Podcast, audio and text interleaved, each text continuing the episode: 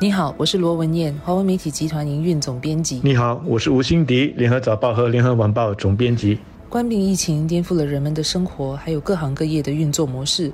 却给了网络罪犯一些新的机会，利用民众在疫情当下的不安和恐惧心理来进行诈骗。新加坡网络安全局局长许志贤最近在接受联合早报的专访的时候透露，新加坡去年就发生了将近五千起跟疫情相关的网络钓鱼攻击事件，这等于是每天平均有十三起这类的网络攻击事件。犯罪分子以疫情为鱼饵，来盗取个人资料和财务数据等敏感的信息。所谓的网络钓鱼攻击。指的是攻击者利用欺骗性的电子邮件或伪造的网站来进行网络诈骗活动。受骗者往往会泄露自己的私人资料，啊，包括呃身份证号码、信用卡、银行账号等等。根据当局的观察，这些不法之徒冒充的对象包括疫情期间有很高流量的网购平台，还有银行等服务商。特别是新加坡人熟悉的银行、金融机构等等。这些年，随着不少公众教育的展开，现在呢，大家一看到那种电邮说“恭喜你，你已经中奖了”，然后要你提供银行账号等等个人资料的，我想许多人都会立刻的把这样的电邮删除掉，扔到垃圾桶里去。但是我们学乖了，罪犯却学得更坏了。所以，关闭疫情之下。因为人们更长的上网，整个社会的数码化的步伐加速了。犯罪分子也根据网络环境以及人们的需求的变化，调整了他们犯罪和诈骗的这个手段。他们看准说，在疫情的期间，人们对网络安全的这个警觉度下降，或者是知道说大家很想知道更多关于疫情的这个信息，就趁火打劫，展开更频密的线上的攻击和行骗。文念刚才提到说，他们会。通过电邮或者是社交软件和应用来设法盗取你的个人资料和数据，这种情况呢，轻则你的身份和账号会被盗用，重则你的银行户头会被侵入，导致财务的损失。但是另外一些干案的手法，则是通过电邮或者是 WhatsApp 中去植入一些虚假的网址，或者是恶意的域名，或者是一些有病毒的附件。当然，他们不会笨笨的摆明这些是鱼饵，要你越者上钩。而是会假意的提供一些，比方说关于官病的信息，然后要你点击所附的这个网址或者是文件，以便获得更多的信息，或者是呢，他发一个假电邮，要你去预约这个注射的疫苗等等，你一不小心就去点击它，就可能中招上钩了。年长者或不熟悉科技的较年长人士，固然是比较有可能坠入网络骗局的受害者。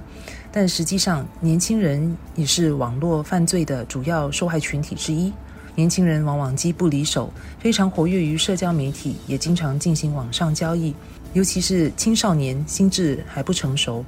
也比较不谙人情世故，使他们容易掉入不法之徒的圈套。而犯罪分子如果要诈骗的不仅是资料或金钱，那对青少年所构成的伤害可能更为严重。因此，这是所有父母所必须关注的。新加坡网络安全局下来也会调整宣导策略，以更针对性的方式来宣导网络安全观念，包括加强本地年轻人的网络意识。我认为这是非常重要的。网络安全局的局长许志贤，他在接受我们报章的访问时说了一段话，我觉得特别有意思。他说：“人们必须意识到，数码世界和真实的世界是不一样的，我们的本能必须改变。”例如，我们出门的时候会锁门关窗，在开车的时候会把车门锁上，出外的时候我们会注意钱包，这些都是我们在真实世界的本能反应。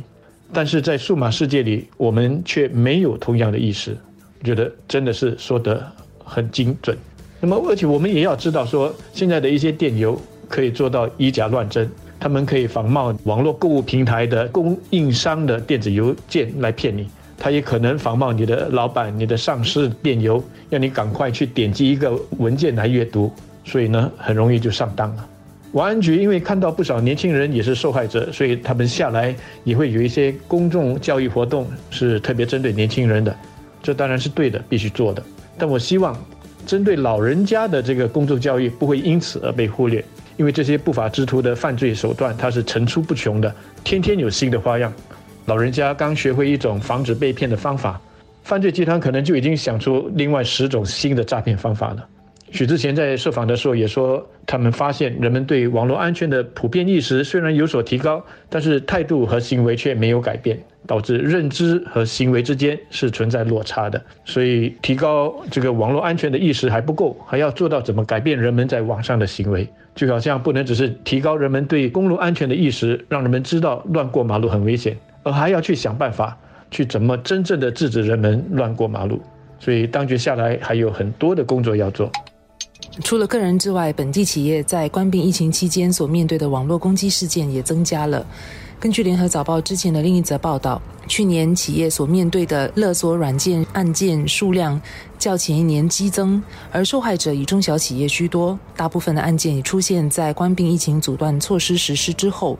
这相信是因为在阻断措施实施之后呢，有更多人在家办公，而且又有一些不安全的上网习惯所导致。勒索软件是利用勒索病毒进行网络攻击的恶意软件，犯罪者可以通过锁定设备或加密的文件来阻止企业的用户正常访问，并威胁企业要会泄露他们的数据，借此来勒索钱财。随着企业持续推进数码转型，他们所面对的网络风险也日益增加。而为了要预防这些网络袭击，企业所要为应对网络安全挑战所投入的资源可不小。对于疲于应对疫情冲击的企业，尤其是小公司来讲，压力不小。但如果不这么做的话，若遭受到网络袭击，对企业的打击可能更大。然而，除了对于网络安全的硬件和软件做出投资之外，实际上企业的员工也应当负起责任。员工不应该随意的打开可疑的邮件或登录可疑的网站，